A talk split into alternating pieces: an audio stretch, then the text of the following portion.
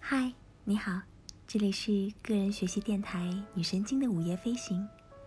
谢谢你来和我一起学习那些让你更聪明的科学性概念。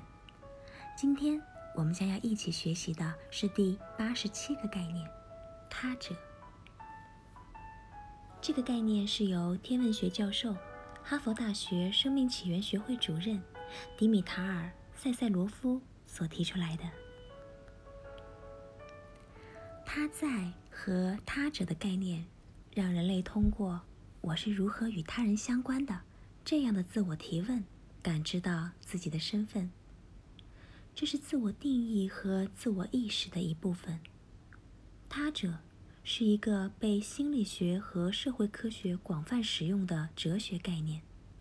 近期，生命与物理科学的发展带来了这一概念的新的，甚至是出乎意料的延展。人类基因组和个人二倍体基因组的图谱、地理分布图谱、尼安德特人基因图谱。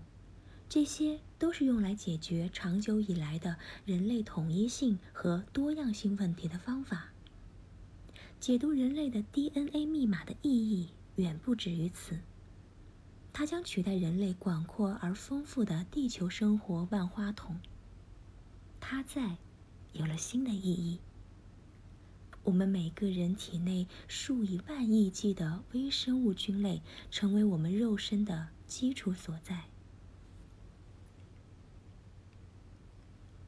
天文学和航天科学正在积极地寻找其他适合生命的星球，从火星和太阳系外的类地行星，再到其他绕恒星运动的超级行星。